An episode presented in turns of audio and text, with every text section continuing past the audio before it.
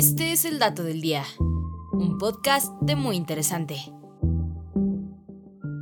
Y hoy nos preguntamos, ¿por qué en Estados Unidos se celebra el 5 de mayo?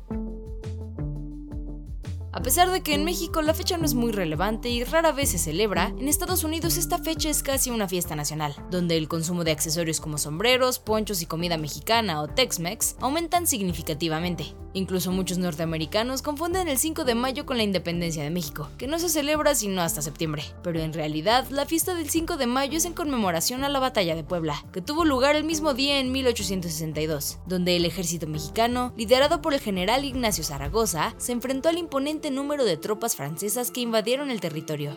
A diferencia de como podríamos imaginar a un general de dicho calibre, Ignacio Zaragoza era chaparrito y usaba lentes, pero su talento como líder natural le alcanzó el apodo de El Chinaco Fronterizo, un término que en ese entonces era aplicado a los rebeldes oprimidos que luchaban contra el poder, la iglesia y los catrines, así que solo se reservaba para aquellos considerados valientes y hábiles, y ese mismo nombre se les dio a los soldados que lucharon a su lado ante la invasión francesa, cuyo número de tropas y poderío armamentista presagiaba su victoria. Sin embargo, para sorpresa de todos, los mexicanos ganaron aquella lucha. No obstante, después de tan solo cuatro meses de la gran victoria, el 8 de septiembre de 1862, Zaragoza murió víctima de tifus murino, una enfermedad transmitida por las pulgas de las ratas. Fue así como cinco años después de la batalla de Puebla, el 5 de mayo de 1867, un grupo de mexicanos celebró esa victoria en Texas, que fue el lugar donde nació Zaragoza antes de que el territorio fuera anexado como parte de Estados Unidos. Poco a poco la celebración pasó de ser una fiesta local a una celebración popular entre los latinos de la zona, y después a lo largo del país, al grado que en 1930 el consulado mexicano en Los Ángeles realizó una celebración de la fecha, dándole así carácter oficial. A partir de ese entonces, la fiesta popular se volvió un símbolo para los mexicanos que vivían opresión en Estados Unidos, así como para el movimiento chicano, y ganó cariño entre quienes vivían en los estados que pertenecieron a México. E incluso en la actualidad, el 5 de mayo se celebra por latinos que residen en Estados Unidos con mucho más entusiasmo que el Día de la Independencia.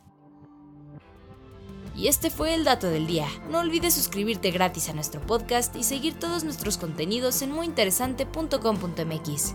Hasta la próxima.